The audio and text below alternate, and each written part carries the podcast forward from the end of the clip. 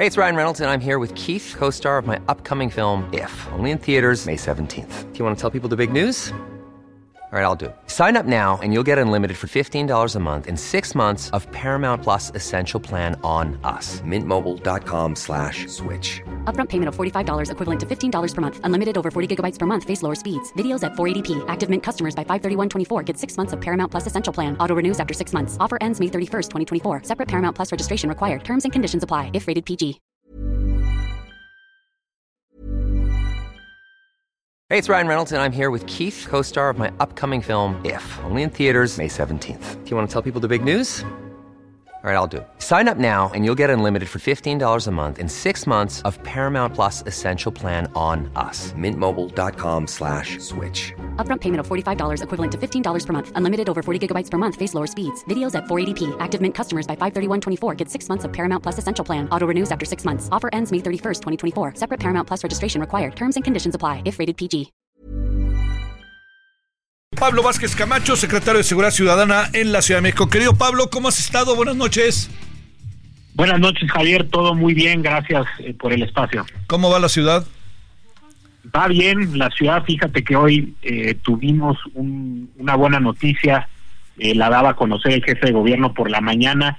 Eh, la encuesta de seguridad urbana que publica el INEGI arroja que en diciembre de 2023, en el cuarto trimestre de 2023, se tuvo el resultado eh, más bajo desde que se tiene el registro de esta encuesta en materia de percepción de inseguridad en la Ciudad de México.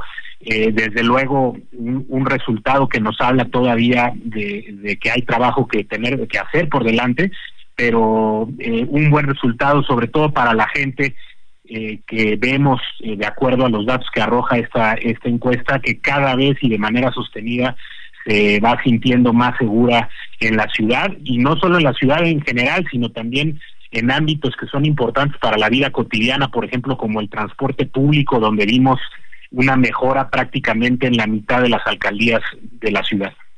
Este, a ver, eh, Pablo, ¿cómo ver esta variable que es eh, esta información, pero también con una percepción?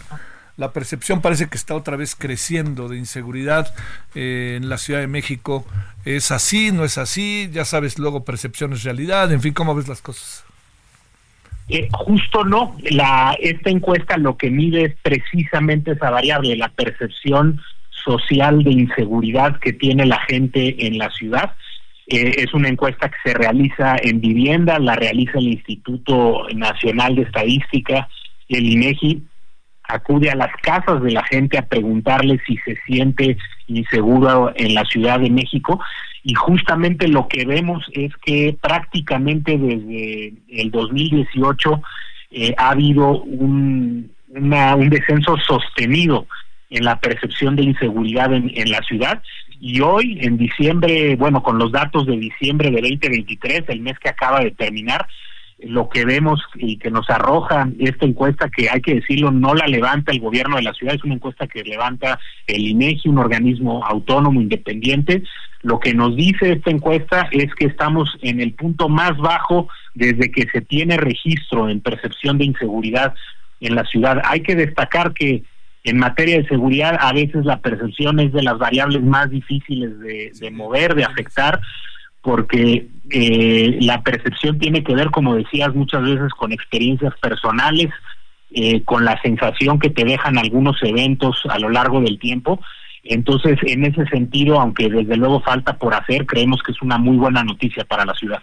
Perdón, Pablo, quería decir, eh, contrastar el hecho de esta percepción con la terca realidad, pero creo que este queda muy claro en la forma en que lo expresas eh, que están pasando cosas. A ver, zonas que a ti como jefe, como secretario de Seguridad Ciudadana, te inquietan de la ciudad, ¿dónde brincan las cosas? Y déjame plantearte otro asunto que también brinca mucho y uno escucha mucho en la calle, que es el tema del derecho de piso. Estas dos variables, ¿cómo andan, Pablo?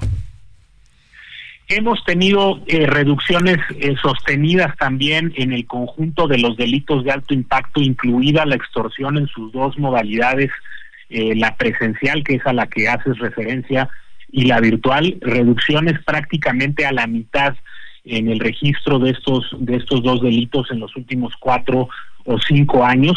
Eh, hemos detectado como como lo vimos hace algunos algunos días, algunas semanas, eh, sucede que detectamos esta conducta eh, que surge en algunas zonas, pero en, en todos los casos hemos actuado, hemos logrado eh, detener, detener gente y desde luego eh, hemos investigado y seguiremos investigando cualquier denuncia al respecto. Justamente lo que nos dice esta encuesta es que sí está habiendo una traducción efectiva entre el descenso en la delincuencia eh, material, eh, en los delitos, digamos, y la forma en la que percibe la gente la situación en la ciudad y esa esa sintonía, esa consonancia es, es el mejor resultado que se puede tener eh, en materia de política pública eh, de seguridad, que además se complementa con, con indicadores que nos dicen que la victimización, que es otra forma de, de medir el delito, que no tiene que ver con las carpetas que abre el Ministerio Público, sino con eh, lo que le cuenta la gente a los encuestadores sobre si ha sido o no víctima de, un delito,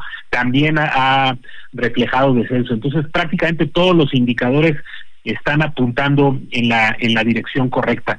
Eh, me preguntaba sobre zonas, eh, eh, tenemos cada, cada zona de la ciudad tiene particularidades, el territorio eh, tiene sus, eh, como decía, sus especificidades en, en, en, en cada región, hay alcaldías que son muy homogéneas en su nivel de ingreso, en su traza urbana, hay otras que no lo son tanto, hay alcaldías donde hay más consumo que en otras, entonces se van presentando distin distintos tipos eh, de delitos o problemas y para cada una tenemos eh, soluciones diferenciadas que parten de un análisis a fondo y desde luego de investigaciones muy profundas.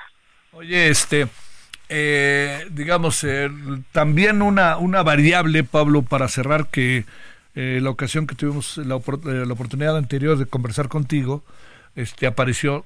¿Cómo va este, estos términos de Ciudad de México, zona metropolitana? Sí, el, en la zona metropolitana hay una muy buena coordinación. De hecho, en, próximos días, como lo ha estado haciendo eh, bajo la coordinación del Gobierno de México, se van a tener mesas eh, de trabajo con los con los distintos las distintas entidades, los equipos de seguridad y de gobierno de las distintas entidades eh, para mantener esta coordinación que ha caracterizado eh, los esfuerzos en materia de seguridad en la ciudad. Eh, los fenómenos delictivos eh, difícilmente están aislados o circunscritos a territorios específicos, eh, tienen ramificaciones eh, en distintas zonas, en distintos territorios, fuera incluso de las, de las fronteras de la ciudad. Entonces, es bien importante que se mantenga esta coordinación como lo hemos hecho. Hay que recordar que, que la Secretaría de Seguridad Ciudadana, la Policía de Investigación de la Fiscalía de la Ciudad de México, en coordinación con nuestros pares de otras entidades, hemos realizado detenciones de delincuentes fuera de las fronteras de la de la ciudad, obviamente en colaboración con las autoridades de cada entidad y con el gobierno de México, porque entendemos eso, que para atender este fenómeno que cada vez es más plural, más ramificado, tenemos que trabajar de, manera conjunta y esa coordinación eh, seguirá eh, en, en todo momento y creo que es algo que ha caracterizado la estrategia que ha permitido estos resultados en la ciudad. Sí, sí, ese es eh, de los asuntos. Es que luego uno se pone a ver que, por ejemplo, Morelos ha crecido la delincuencia. En el caso del Estado de México, pues es muy poroso todo, ¿no? Eh, y luego te juntas que inevitablemente con Hidalgo y te juntas inevitablemente con Puebla, con todos, ¿no? Tlaxcala, todo se circunscribe a un eje que es la Ciudad de México en términos geográficos, junto con todos los otros estados. Así es, es parte de, las características que tiene nuestra ciudad, es un, es un nodo logístico muy importante eh, para el país y desde luego para la región central del país. Es una, es una ciudad que concentra una enorme actividad económica, eh, que tiene muchos visitantes, eh, tanto locales como extranjeros, y eso le da una característica particular que exige mucha coordinación eh, a nivel federal, que exige mucha coordinación con las entidades que nos que nos rodean, sí. pero lo hemos hecho eh, cada vez de manera más consolidada y creo que eso es parte, desde luego sin, sin cantar eh, victoria nunca, pero es parte de, de los resultados que, sí. que permiten que el día de hoy estemos en el nivel más bajo de percepción de inseguridades de que se tiene. Pues la verdad, la verdad, Pablo, es una buena noticia. Perdón, yo ahí sí, más allá de filias y fobias. Oye, a ver, ¿tienes una idea, más allá de las razones de la cifra negra que pudiera existir respecto a gente que no presenta denuncias, etcétera? ¿Tienes una idea de qué porcentaje podría existir? El INEGI tiene mediciones sobre sobre cifra negra para para el auditorio. Hay que recordar que la cifra negra es eh, la diferencia que existe entre los delitos digamos que ocurren y los delitos que se reportan o los que la autoridad registra. Y lo que hemos visto en las encuestas de victimización eh, que las encuestas de victimización lo que permiten conocer es la experiencia de la gente más allá de que hayan reportado o, no, esa experiencia a las autoridades. Claro y lo que hemos visto, aunque en, en algunos delitos hay eh, todavía un reto importante en abatir la cifra negra, lo que hemos visto es que esta eh, va decreciendo eh, cada vez más en la, en la, en la Ciudad de México. Tenemos delitos, por ejemplo, además que tienen una naturaleza muy íntima, por ejemplo, como los delitos de género, donde vemos que aumentan las carpetas, pero disminuye la victimización. Eso quiere decir que el aumento en las carpetas se explica porque la gente está yendo más a denunciar, eh, más allá de que esté siendo más victimizada. Pablo, te mando un gran saludo, muchas gracias que estuviste con nosotros, Pablo Vázquez Camacho, gracias. Al contrario, Javier, saludos a ti y al auditorio. Hi, I'm Daniel, founder of Pretty Litter. Did you know cats tend to hide symptoms of sickness and pain? I learned this the hard way after losing my cat, Gingy. So I created Pretty Litter, a health monitoring litter that helps detect early signs of illness by changing colors, saving you money and potentially your cat's life. Pretty Litter is veterinarian developed, and it's the easiest way to keep tabs on your fur baby's health right at home. Go to prettylitter.com and use code ACAST for 20% off your first order and a free cat toy. Terms and conditions apply. See site for details.